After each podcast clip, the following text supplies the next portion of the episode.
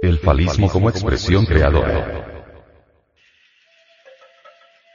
La representación bien definida, en las figuras agustinianas de los genitales masculinos, expresa la naturalidad con que estas culturas precolombinas se relacionaban con la suprasexualidad. Estas piezas arqueológicas son consideradas por algunos estudiosos como divinidades fálicas, representando la fertilidad masculina y el amor trascendental. El órgano sexual masculino, fue tomado como un atributo para el culto fálico en Indoamérica para representar esa fuerza creadora que nosotros los cristianos llamamos Espíritu Santo. En la India, Shiva. Bien conocían los artistas gnósticos agustinianos que el Espíritu Santo es la fuerza sexual que vemos en los pistilos de las flores, eso que se expresa en los órganos creadores de todas las especies que viven fuerza asombrosa sin la cual el universo no podría existir. Los símbolos fálicos en la religión indoamericana hablando antropológicamente, se refieren a la devoción del eterno masculino de la creación que lucha por integrarse con el eterno femenino. Han sido encontrados estos referentes en las culturas solares prehispánicas. Así nos topamos festivales de la fertilidad que se celebran aún en sus templos y lugares sacros, como lo podemos observar en muchos sitios del Perú y México. Los pueblos indoamericanos no ignoraron que las doctrinas que combaten el mal uso y abuso de la sexualidad, son oprobiosas, por eso tuvieron una penetrante consternación a la esterilidad y dejaron para la posteridad esta enseñanza en estas estelas para indicarnos que el azote más temible y la mayor vergüenza para los seres humanos era evitar el uso creativo del sexo, tanto en el mundo exterior, tener hijos, como en el mundo interior, no fabricación de los cuerpos celestiales, llamados según San Pablo, natural, espiritual y divino. Esto nos hace recordar que entre algunos pueblos antiguos, la mujer estéril era un oprobio para los suyos, y ella misma se consideraba como maldita. Si no daba luz, ¿para qué servirían la cavidad de su vientre y la copa de sus pechos? Su estéril belleza se cubría de luto con estos pensamientos obsesivos, a los que habría deseado conjurar criando a un niño entre sus brazos. En la Biblia encontramos varios hechos que nos hablan del espanto a la esterilidad. Por ejemplo, Sara, la esposa de Abraham, padre del pueblo judío y musulmán, viendo que era estéril y que no era capaz de concebir, entregó su sierva Agar a Abraham para que éste pudiera reproducirse y cuando, por fin, Sara concibió, consideró ese día como el más feliz de su vida y quedaron satisfechos sus anhelos. Entre los hebreos, siguiendo el mensaje bíblico de creced y multiplicaos, el deseo era tener tanta descendencia como las estrellas o como las arenas del mar. Jacob se casa con dos hermanas, Sara y Raquel, y dado que Raquel tardaba en quedarse embarazada, ésta le suplicaba dame hijos o moriré, y cuando quedó embarazada, exclamó, Dios me ha librado del oprobio. Cuando ambas hermanas ya eran estériles por ser mayores, ellas mismas le entregaron como sustitutas a sus siervas, más jóvenes que ellas, con las que Jacob tuvo más hijos. El protoevangelio apócrifo de Santiago nos relata las dificultades para tener descendencia de Joaquín y Ana, padres de la Virgen María, madre de Jesucristo. Por esta razón, Joaquín fue expulsado del templo y no se le dejó presentar su ofrenda. Joaquín se retiró al desierto, ayunó durante 40 días y 40 noches, mientras su mujer suplicaba al Creador y se lamentaba por no tener descendencia. Cuando Joaquín regresó, cohabitó con su mujer, que concibió a María quien muy joven entró a servir en el templo para cumplir la promesa de sus padres. Dentro de estos símbolos y alegorías de la Santa Biblia se encuentra la ilustración de que el sexo en su forma más perfecta es la creadora de tal forma que no permitirle su manifestación creadora divina al sexo como lo hacen los monjes y las monjas, el homosexualismo, abortos provocados, las gentes que aman la masturbación, etc. Son consideradas como personas que odian el sexo. Gentes que están en contra de lo divinal. Lo más espeluznante de esta situación es que muchas gentes creen llegar a Dios odiando el sexo, aborreciéndolo o considerándolo como vulgar y grotesco. A este tipo de gente se le considera infrasexuales.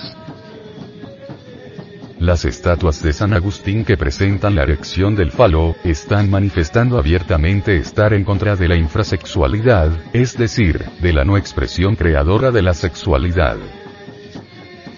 Y la erección del órgano sexual masculino es contundente en expresarnos no solo la sexualidad normal, sino lo más sublime, la suprasexualidad.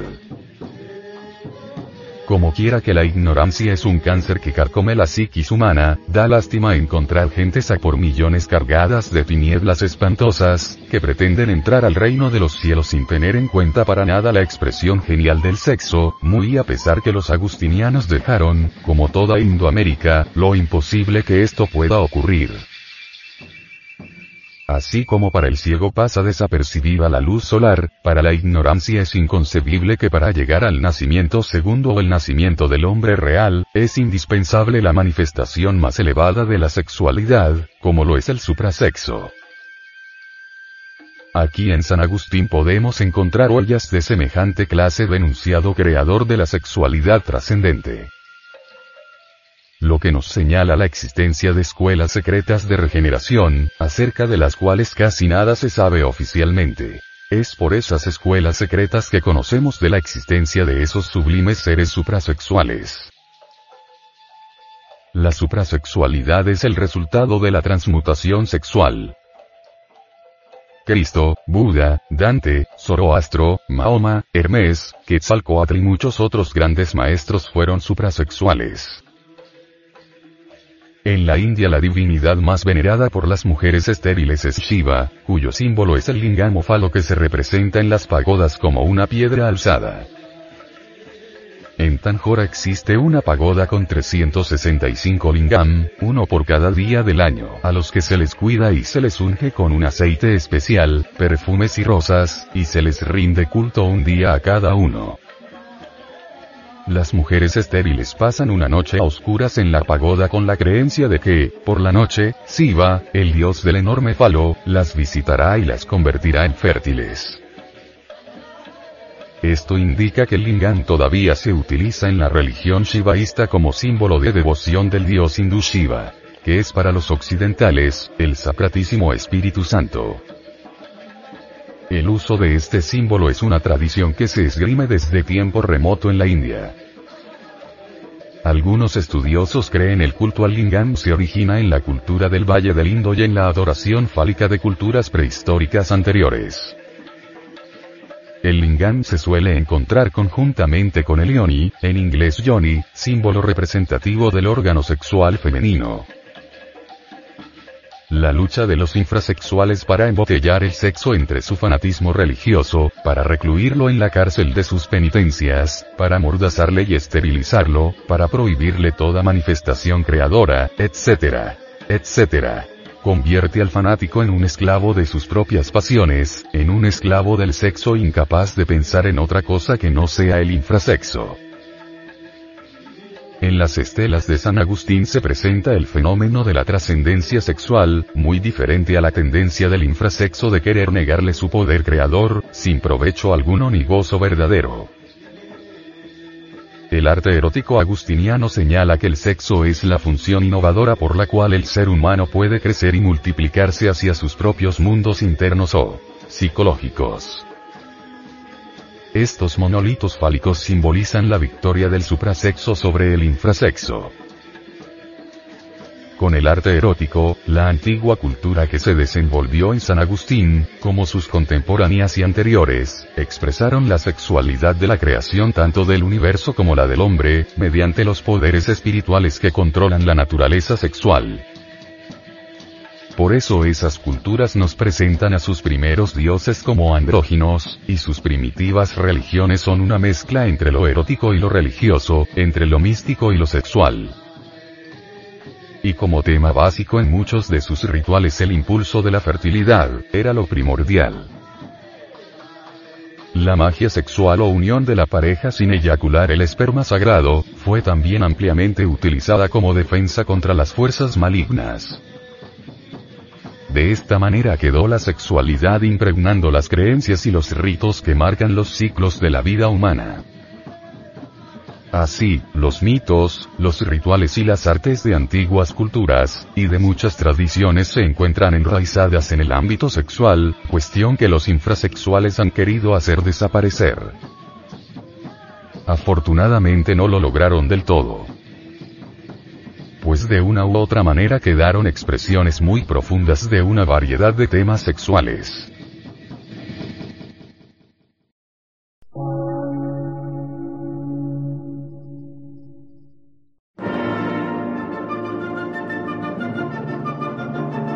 Emisora, gnóstica, transmundial.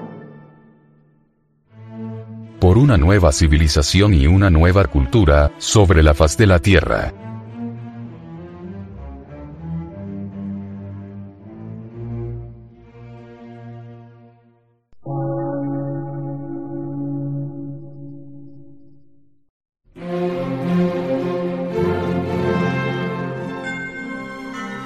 Medio de radiodifusión.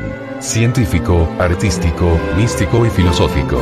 De la Asociación Colombiana de Centros de Estudios Gnósticos, Antropológicos, Psicológicos y Culturales. A. C.